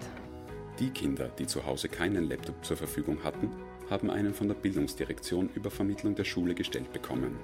Und damit noch mehr Kinder und Jugendliche Zugang zu digitalem Lernen haben, startet mit kommendem Schuljahr eine Initiative des Bildungsministeriums.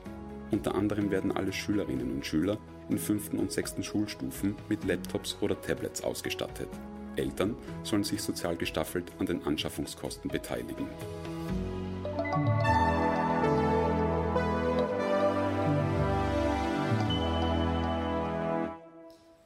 Und in Politik am Ring begrüße ich jetzt neu in unserer Mitte Alexandra Bosek. Schönen guten Abend, herzlich Schönen, willkommen. Schönen guten Abend. Alexandra Bosek ist eigentlich äh, genau genommen eine der mächtigsten Interessenvertreterinnen Österreichs. Äh, sie vertritt nämlich äh, 1,1 Millionen Schülerinnen und Schüler in ganz Österreich als Bundesschulsprecherin. Äh, sie ist außerdem AHS, Landesschulsprecherin für Niederösterreich und im Bundesvorstand der ÖVP-nahen Schülerunion, das wollen wir auch äh, dazu sagen, äh, besucht selber das Gymnasium oder ein Gymnasium, muss man ja da sagen, weil da gibt es ja zwei fast konkurrierende Gymnasien in Baden, äh, in Niederösterreich ein Gymnasium in Baden und bereitet sich zurzeit auf die Matura vor, richtig? Ganz genau. Äh, auf die Matura vor heißt äh, jetzt auf die schriftliche klarerweise, weil die ist verpflichtend, die mündliche ist ja optional. Äh, genau. Auch auf die mündliche? Ja, also die Entscheidung kann nächste Woche fallen. Jetzt ist mal die Noten, Notengebung. Äh, also wenn ich lauter Einser kriege, wenn meine Lehr Lehrkräfte gerade zuschauen, dann eher nicht. Dann bereite ich mich nur auf die schriftliche vor. Aber sonst. Äh, also, das heißt, das ist eine taktische Entscheidung? Ganz genau. ähm, jetzt ähm, kann man sich aussuchen. Äh, befürchten Sie dann nicht Nachteile für Ihre Kolleginnen und sich selber auch möglicherweise dann am Arbeitsmarkt später, wenn man sagt, naja, ähm, die hat äh, nur die schriftliche gemacht?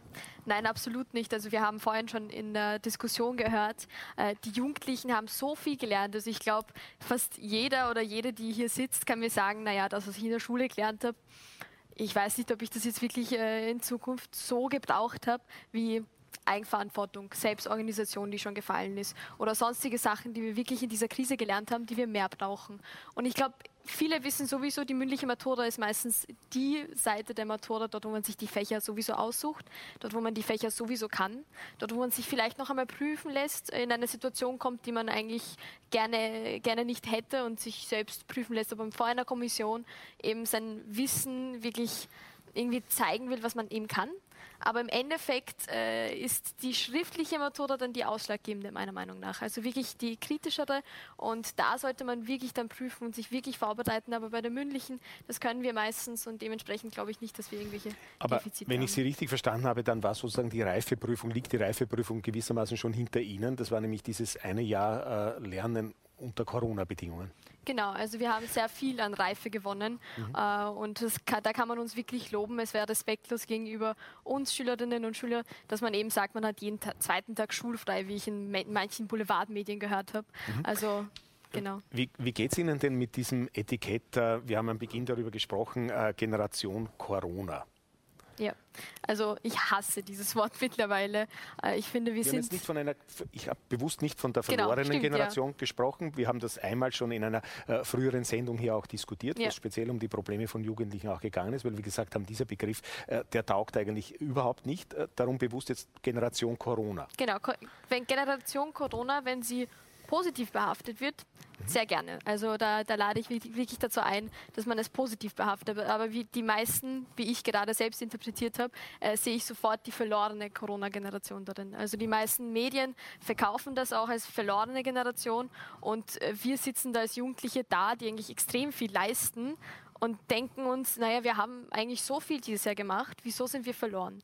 Und äh, Generation Corona, ja, gerne, wenn man eben betont, wie viel wir dieses Jahr gelernt haben. Jetzt äh, kommen wir zur Politik äh, und ich habe am Beginn ja den äh, Herrn Taschner gefragt, äh, was für eine Schulnote er der Regierung geben äh, würde, beziehungsweise dem Bildungsminister. Äh, das muss ich Sie jetzt natürlich erst recht fragen. Er hat sich ja für befangen erklärt. Ich nehme an, Sie sind nicht befangen. Was kriegt er denn für eine Note, der Herr Minister? Ich finde, das muss man in, in verschiedene Bereiche aufteilen. Also die, die Krise kann man nicht als Ganzes äh, in der Bildungskrise sehen. Man weiß, die Krise war teilweise ressourcenabhängig. Also es kam darauf an, okay, wie ging es äh, den jeweiligen Haushalten. Äh, andererseits eben, wie ging es mit der psychischen Gesundheit? Wie waren wir darauf vorbereitet? Wie waren wir digital darauf vorbereitet? Also in vielen Bereichen gebe ich ein sehr gut, in manchen Bereichen vielleicht ein gut.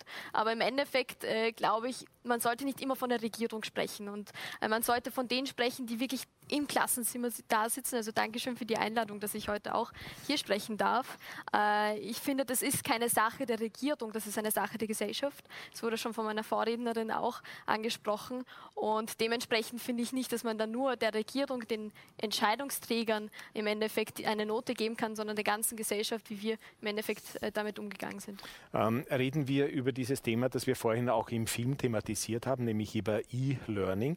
Ähm, das äh, war ja sozusagen zentral im vergangenen äh, Jahr. Jetzt weiß man aus der Forschung, ähm, dass unter diesen Bedingungen einige vielleicht sogar mehr lernen als davor und unter normalen Bedingungen äh, viele vielleicht äh, so viel wie ähm, unter normalen Bedingungen, also gleich viel in etwa. Und manche vielleicht gar nicht so wenige fallen gegenüber ähm, den Leistungsstandards, sogar den vorherigen Leistungsstandards zurück. Das sind also wirklich die Verlierer. Wie ist denn da Ihre Einschätzung jetzt auch aus dem eigenen Kolleginnen und Kollegenkreis? Mhm.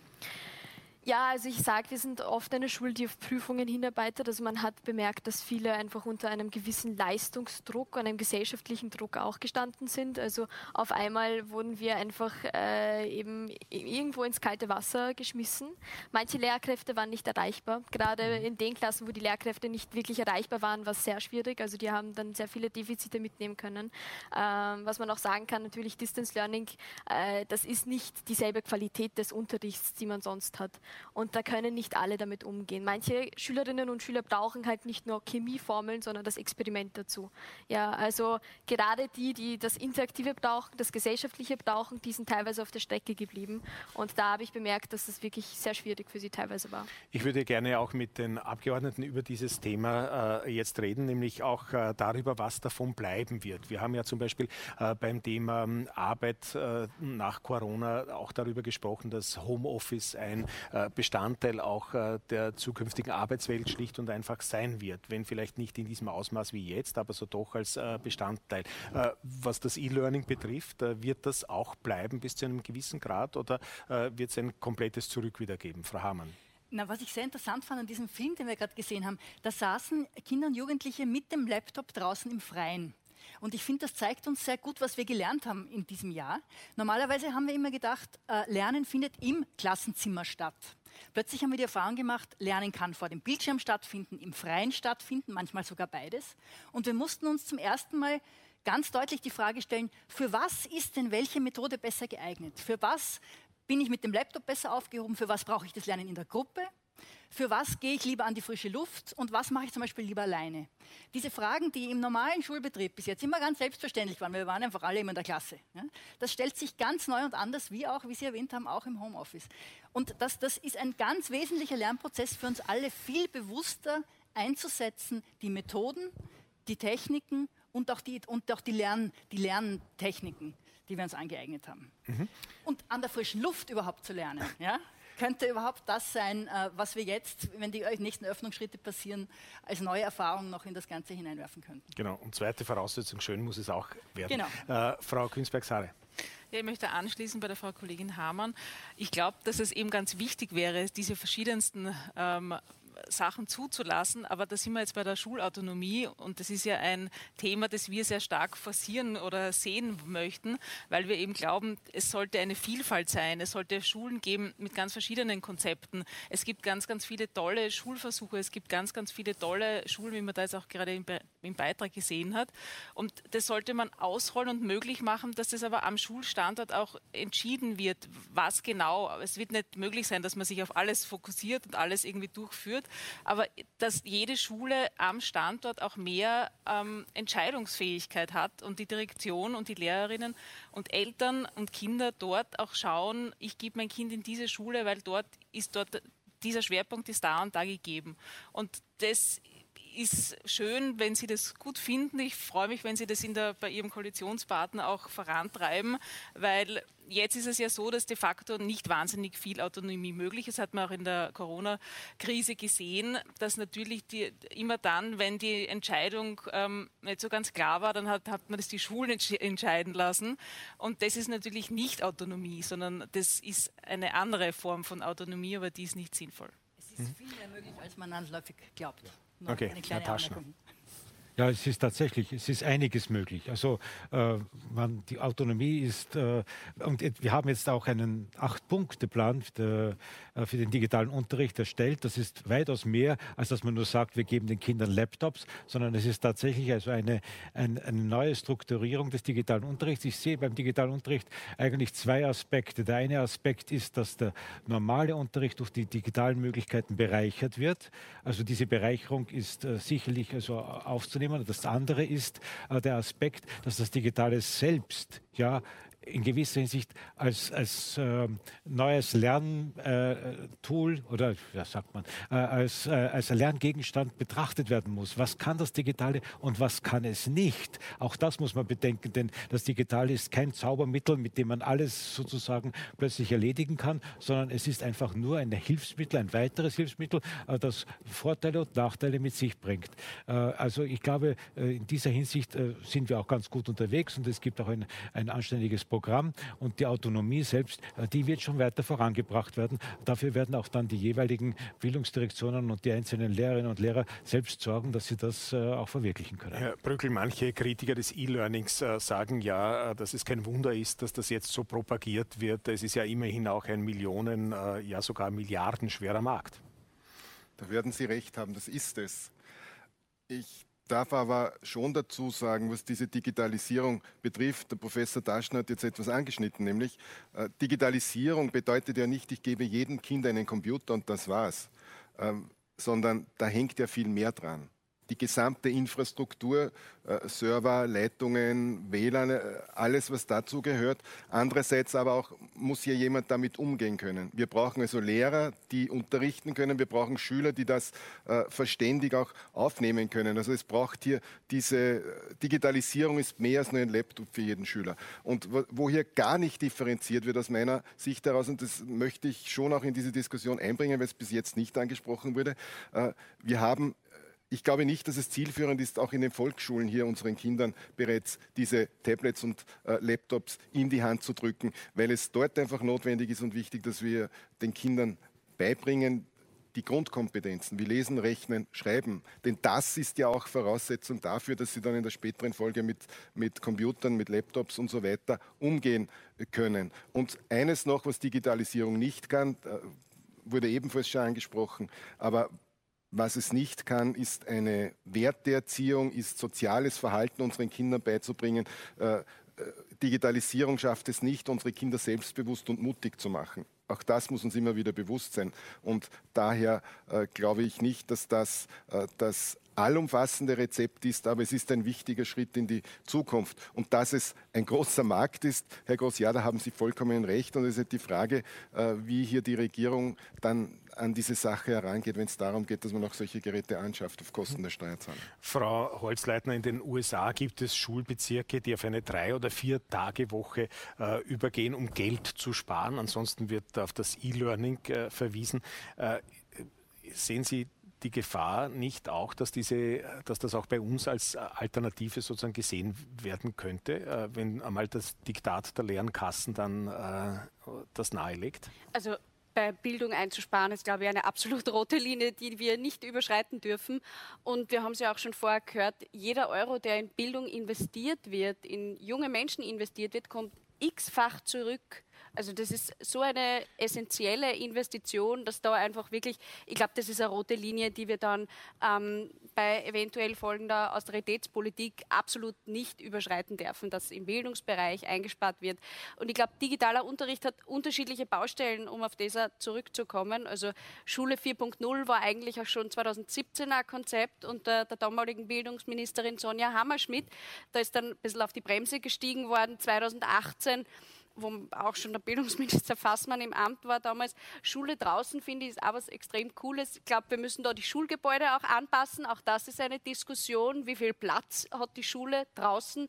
Gibt es einen Schulgarten? Gibt es überhaupt die Möglichkeit, Unterricht für alle Klassen nach draußen zu verlagern? Da wissen wir auch, da ist nur vieles im Argen. Containerklassen, die vielleicht sogar den Sportplatz belagern und so weiter. Ähm, und auch ganz großes Thema, wo wir wieder auf den Fächerkanon zurückkommen, Medienkompetenz. Also wenn ich Tablets Laptops habe, dann äh, braucht es ganz dringend Medienkompetenz, weil wir wissen natürlich, äh, junge Menschen sind tagtäglich äh, sehr viel im Internet unterwegs und so weiter. Wie gehe ich um mit Mobbing, mit Hassnachrichten, mit ganz vielen anderen Dingen? Ähm, Fake News natürlich auch, gerade in Bezug auf Corona. Medienkompetenz ist einfach was, das, äh, glaube ich, unabdingbar wichtig ist in der Zukunft. Mhm. Und ähm, gerade bei den Tablets und Laptops, glaube ich, ist auch eine große Frage, Frage noch offen, und zwar dieser Selbstbehalt, der ja zu entrichten ist, muss schon sozial sehr treffsicher sein. Also wenn es da Hürden gibt, glaube ich, muss das auf jeden Fall kostenlos auch zur Verfügung gestellt werden. Fragen wir da gleich vielleicht die Frau äh, Bosek auch dieses Thema, das jetzt angesprochen worden ist, auch von Frau äh, Holzleitner, nämlich äh, Medienkompetenz. Wie wichtig ist es, dass junge Menschen, Schülerinnen und Schüler auch lernen, Wissensangebote kritisch zu hinterfragen, sich mit anderen auch sachlich darüber auszutauschen und zu verständigen? Mhm. Ja, also ich habe dieses Jahr genau vier Schwerpunkte gehabt und einer der Schwerpunkte war Medienkunde. Also da mhm. äh, stimme ich voll zu. Äh, die Pandemie sollte nicht nur zur Infodemie werden, auch für die Jugendlichen. Also wir wissen, äh, Instagram, Twitter und so weiter ist einer unserer einzigen Informationsquellen und man muss sagen, zur Zeitung, äh, zu einer analogen Zeitung greifen wir selten. Ja? Und äh, Mobbing und so weiter äh, nimmt zu. Und ich glaube, das liegt einfach an den Quellen vor allem, äh, auch, dass man die Quellen nicht hinter, kritisch hinterfragen kann. Und Medienkunde wird tatsächlich äh, mit anderen Bereichen, mit anderen Themen auch dann in den neuen Lehrplan hoffentlich auch eingegliedert, äh, dass man sich damit auch auskennen kann. Weil ich glaube, das ist einfach wirklich wesentlich. Wir sehen gerade in der Pandemie, wie unglaublich wichtig es ist, dass man wirklich informiert ist, weil das hat einfach mit Gesundheit schon was zu tun. Äh, dementsprechend äh, sage ich, ja, wir müssen uns mit den Medien um, also auskennen können. Äh, wir haben da auch ein Projekt gestartet, das eben ähm, ab, den Oberstufenschüler, der, ab der Oberstufe alle Schülerinnen und Schüler eben einen Zugang zum kiosk.at haben, also zu einem digitalen äh, Zeitungsportal. Und da versuchen wir gerade mit dem Ministerium auch daran zu arbeiten.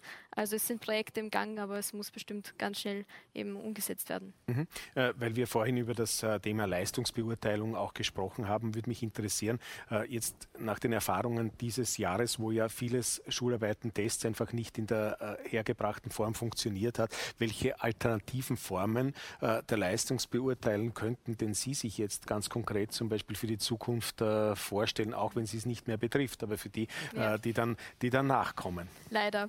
Aber ähm, im Endeffekt sage ich, wir sind immer noch keine Schule, die auf Prüfungen hinarbeitet. Das habe ich heute auch schon erwähnt, weil ich finde, ab der Oberstufe wird die ganze Zeit gesagt, wir müssen nur für die Matura lernen. Matura, Matura, Matura.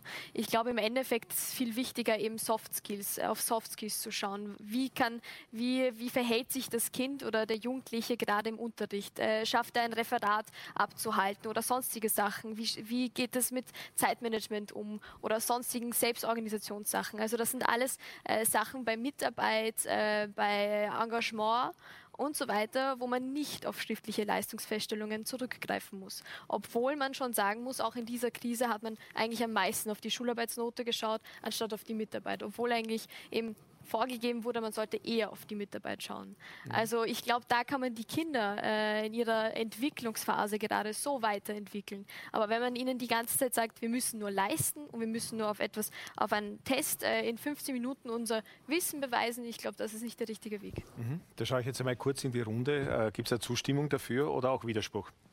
Herr Brückel, Sie sind nicht ganz sicher? Oder? Doch, doch, doch. Okay. doch. okay. Ja? Ich würde es noch, noch ein bisschen radikaler sogar formulieren. ähm, ich glaube, das, woraus man am meisten lernt, ist immer persönliches Erleben und persönliches Erfahren.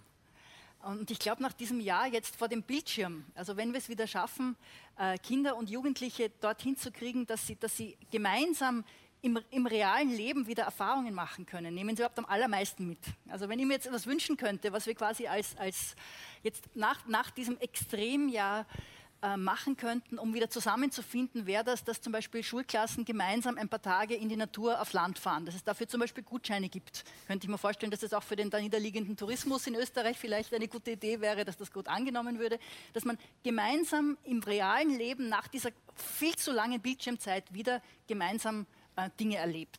Das wäre das Kontrastprogramm. Vielleicht gibt es ja eine Renaissance des guten alten Schulskikurses wieder, Herr Taschner. Es ja. muss nicht immer Skifahren sein, sage ich aus dem Ja, aber es gibt ja auch einen Wintertourismus, der da niederliegt. Bitte. Ja, äh, das mit der Leistung ist natürlich sozusagen ein zweischneidiges Schwert. Auf der einen Seite äh, ist es tatsächlich so, äh, dass ich äh, sage, ich habe da ein, ein, ein, ein, Programm, das abgearbeitet werden muss und ich stelle dann fest, ist es gut oder nicht gut abgearbeitet worden. Das ist, äh, das ist die eine Seite. Die andere Seite ist selbstverständlich der Ganzheit, die ganzheitliche Betrachtung.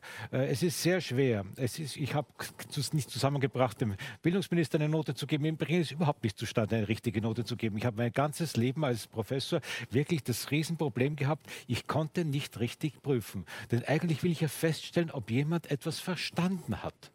Aber ich kann nur feststellen, ob jemand etwas gelernt hat oder ob jemand fleißig war, aber ob jemand etwas verstanden Und das ist doch das eigentlich Interessante. Und das ist so unglaublich schwer festzustellen. Also wir leben mit Krücken. Aber ohne diese Krücken würden wir überhaupt nicht vorankommen. Das muss man bedenken. Wir brauchen diese Krücken. Im Wissen, dass es Krücken sind, bin ich sehr dafür, dass es sie gibt. Aber diese Krücken führen dann letztlich, wenn ich tatsächlich als Lehrperson äh, weiß, dass es eine Krücke ist und dass dahinter etwas anderes ist, was wesentlicher ist, dann komme ich auch mit dieser Krücke gut zum Ziel. Okay, vielen Dank, Frau Künsberg-Sare. Sie haben sich noch zu Wort gemeldet. Ja, na, ich habe ich hab also ein bisschen schmunzeln müssen bei Ihrer Wortmeldung, dass Sie sich schwer getan haben, eine Note zu geben, weil Sie ja so fest, also die ÖVP so festhält an der Benotung in der Volksschule. Und, und ähm, also da sieht man eben, dass es nicht so leicht ist und deswegen wäre es ja, ja, aber es wäre natürlich sinnvoll, naja, es muss nicht sein. Es war, war ja schon anders auch da und deswegen wäre es natürlich sinnvoll, wieder eine progressivere Richtung einzuschlagen. Aber was ich noch ganz kurz sagen wollte, ist die, also ich finde, es, es, es muss doch, also es muss jetzt auch nach dieser Krise der Blick auch dahingehend, was Sie auch schon gesagt haben, Frau Bosek, ähm, dass es nicht nur darum geht, an inhaltlichen Dingen, was man gelernt hat, sondern wir brauchen auch ein Schulsystem, das resilient ist und das auf Veränderungen zugehen kann und das flexibel ist. Und das hat man jetzt im letzten Jahr auch gesehen, dass wir eben ein Bildungssystem, und ich möchte jetzt nicht nur über die Schule reden, sondern gesamt, auch die Hochschulen und auch die Elementarbildung und auch der Lehrbereich, über den haben wir heute überhaupt nicht gesprochen de facto, sondern es geht eigentlich immer um die Matura und, und, und die Schule, ähm, dass man hier ein, ein System entwickelt, auch das flexibler auf Veränderungen eingeht. Also wir hätten ja auch zum Beispiel diskutieren können, gibt es den Schichtbetrieb oder, oder sozusagen die Schultage, drei Tage von Montag bis Mittwoch und dann nehmen wir den Samstag dazu. Also das, manche Dinge wurden ja überhaupt nicht diskutiert und ich finde, wir sollten unser System überdenken dahingehend, dass das eben dass also Veränderungen oder, oder Flex, mehr Flexibilität gegeben ist. Mhm. Übrigens, die Sch Elternvereine haben sich heute vehement ja. dafür ausgesprochen, ja. dass der Schichtbetrieb äh, beendet wird. Ähm, ist das realistisch? Das sobald, so sobald es möglich ist. Also Okay, wir haben jetzt noch zwei ganz kurze Wortmeldungen, bevor wir äh, abschließend noch äh, eine Frage an die Frau Bosek richten. Bitte. Ich darf nur äh, Kollegin Saré auch dazugeben, äh, hinzufügen, Leistungsfeststellung auch von unserer Seite her ja und auch so, wie wir es gemeinsam mit der ÖVP damals in der Regierung beschlossen haben, mit Notengesetz, äh, mit Notengebung, weil es einfach auch für die Kinder eine spannende Frage ist, gerade auch in der Volksschule, wenn sie benotet werden und andererseits sie auch äh, im Leben sich ja auch nicht hier zurückziehen ziehen können. Aber ich glaube, das ist eine ideologische Frage, die man lange diskutieren könnte. Wir sind auf jeden Fall hier da, äh, dafür, dass man hier bei der Leistungsfeststellung auch mit bei den Noten bleibt. Also siebenjährige Kinder das so extrem spannend finden, welche Noten sie bekommen. Ja. Ich glaube, es ist eher Doch, teilweise ja. sehr irritierend und vielleicht ähm, auch durchaus nicht motivierend, wenn ich eine schlechtere Note bekomme und mir dann frage, warum und das von der Einschätzung her noch ganz anders ist wie dann später, wenn ich schon öder bin und vielleicht anders mit dem Bildungssystem umgehen kann und das schon anderes, anders einschätze. Aber ich glaube, auf was wir auf jeden Fall aufpassen müssen ähm, nach der Corona-Krise ist, dass wir wieder zu einem reellen Workload auch in den unterschiedlichen Fächern kommen. Also es hat ja da mittlerweile auch schon Selbstversuche gegeben, zum Beispiel die Melissa Erkurt, Autorin von Generation Haram, hat letztens ähm, drei Tage selber Distance Learning ausprobiert und hat eigentlich gesehen, wie extrem viel Aufwand das ist. Man sitzt von der Früh bis am Abend vor dem Laptop und hat dann noch zusätzlich Hausaufgaben. Und ich glaube, da müssen wir wirklich schauen, wie hat sich der Workload verändert und wie kommen wir eigentlich wieder zu einem reellen Maß, das möglich ist, das stemmbar ist und das jungen Menschen auch ein bisschen Entfaltung nebenher ermöglicht. Mhm, vielen Dank, ähm, äh, Frau äh, Bosek. Abschließend möchte ich Sie äh, fragen, was war jetzt zurückblickend gesehen das Schwierigste, Herausforderndste in diesem Jahr und was war auf der anderen Seite das wichtigste Learning, das, was Sie vielleicht sogar positiv mitnehmen? Mhm. Einerseits war es einfach wirklich Motivation zu finden. Also man sitzt in denselben vier Wänden vor demselben viereckigen Bildschirm jeden Tag und hat einfach keine Abwechslung, man hat keinen Tapetenwechsel. Ja? Also meine Eltern sind in die Arbeit gegangen, sie haben jemanden anderen gesehen, sie konnten mit dem Auto hinfahren. Allein das haben wir vermisst. Ja? Also das war einfach sehr anstrengend, wirklich den Sinn hinter der Schule gerade zu sehen und den Laptop aufzumachen und die Schule ernst zu nehmen. Also ich glaube, das hat einfach viel auf, auf der Strecke liegen gelassen lassen. Ähm, andererseits, also das, was ich wirklich positiv herausnehmen kann, ist einfach, dass man doch äh, das vermisst, dass man vor zwei Jahren den einen Abend mit der Freundin abgesagt hat, äh, aber halt jetzt gerade die Freundschaft extrem vermisst, äh, gerade das Familiengefühl wieder dazu bekommen hat, äh, sich selbst einmal als, als Jugendlicher hinterfragt hat und einfach wirklich, glaube ich, schon eine persönliche Entwicklung, äh, auch wenn wir gesehen haben, dass es schon viele mentale, mentale Probleme gab in der Krise. Also mit mentaler Gesundheit kämpft man zwar, aber auf der anderen Seite haben wir uns wirklich persönlich entwickelt und äh, das hat uns extrem gefreut und ich glaube, das können wir im Berufsleben in der Zukunft extrem gut mitnehmen und äh, da weiß ich auch, dass wir keine verlorene Generation sind, sondern genau eine Generation, die es in Zukunft braucht. Dann sage ich vielen herzlichen Dank, dass Sie bei uns waren, Ihre Erfahrungen mit uns geteilt haben und wir wünschen natürlich alles Gute für die bevorstehende Matura, für die schriftliche auf jeden Fall und vielleicht sogar für die mündliche. Toi, toi, toi. Äh, und wir kommen zur Schlussrunde äh, hier bei uns äh, in Politik am Ring und ich würde gerne fragen und vielleicht wieder mit den Abgeordneten der Opposition beginnen, wenn wir über mittel- und langfristige Perspektiven reden. Welche Maßnahmen soll, muss, kann es im nächsten Jahr, in den nächsten Jahren geben aus Ihrer Sicht, um sicherzustellen, dass im letzten Jahr oder in den letzten Schuljahren Versäumtes nachgeholt werden kann und aber auch die Bildungsschere nicht weiter aufgeht, sondern eher zugeht, wie wir es uns ja alle wünschen würden. Frau Holzlein. Also ich glaube, einiges habe ich eh schon angesprochen auch in der Diskussion. Ich glaube, die multiprofessionellen Teams wären extrem wichtig. Chancenindex ist ja jetzt in einer Pilotphase. Ich glaube, der gehört schnell flächendeckend ausgerollt. Also Chancenindex heißt, die Mittelvergabe der Schulen basiert nach den Herausforderungen, mit denen sie konfrontiert sind. Ich glaube, das wäre extrem wichtig. Natürlich, wenn wir jetzt schon in einer Krise sind und investi investieren, auch in die Schulgebäude rasch investieren, dass die den Gegebenheiten gut entsprechen. Da redet man auch zum Beispiel von flächendeckender WLAN aus Ausstattung. Ähm, ich glaube, dass wir grundsätzlich darüber diskutieren müssen, eben wie Schule funktioniert, was sind die Herausforderungen von morgen inhaltlich, diese ganze Fächerkanon-Thematik, also Medienkompetenz, eben umweltpolitische Bildung, politische Bildung, auch immer ein Dauerbrenner, der ganz, ganz dringend besser ausgerollt gehört. Mhm. Also das sind so Baustellen, die ich sehe, wo wir schnell agieren müssen und beim Förderunterricht wirklich alle mitnehmen und den Dialog über Schulen grundsätzlich nicht nur eben auf AHS, Hack, HTL, Mittelschule konzentrieren, sondern die Volksschulen, die Elementarpädagogik, die Berufsschulen mitnehmen und alle anderen Sondertypen auch. Ich glaube, das wäre extrem zentral im Bildungsdiskurs. Herr Brückel, was fehlt noch? mittelfristig oder kurz- und mittelfristig auf jeden Fall ist das Wichtigste, was wir jetzt tun müssen, dass wir die Kinder wieder zurück in die Schulen holen, zurück ins Leben holen sozusagen. Fünfmal die Woche ohne Maskenzwang, ohne Testpflicht. Äh, wir haben dazu ein Konzept vorgelegt. Es gibt verschiedene. Äh, unseres stammt von Professor Kehler von der Universität der Bundeswehr in München. Ich glaube, das muss die erste und wichtigste Maßnahme sein, die man setzt. Andererseits um diese, wie Sie es angesprochen haben, um, um Fördermaßnahmen natürlich äh, entsprechend äh, finanziell äh, äh zu unterstützen. Sommerschule, Ausbau der Sommerschule und zwar für alle Schüler und auch breiter gefächert als vielleicht nur in Deutsch oder Mathematik. Und wir müssen natürlich viel mehr Wert noch auf, auf Sprache legen, weil das ein ganz wichtiger Punkt auch in der Zukunft sein wird. Das heißt also aus unserer Sicht sind die Deutschförderklassen der richtige Weg und die muss man ausbauen, die muss man weiterführen.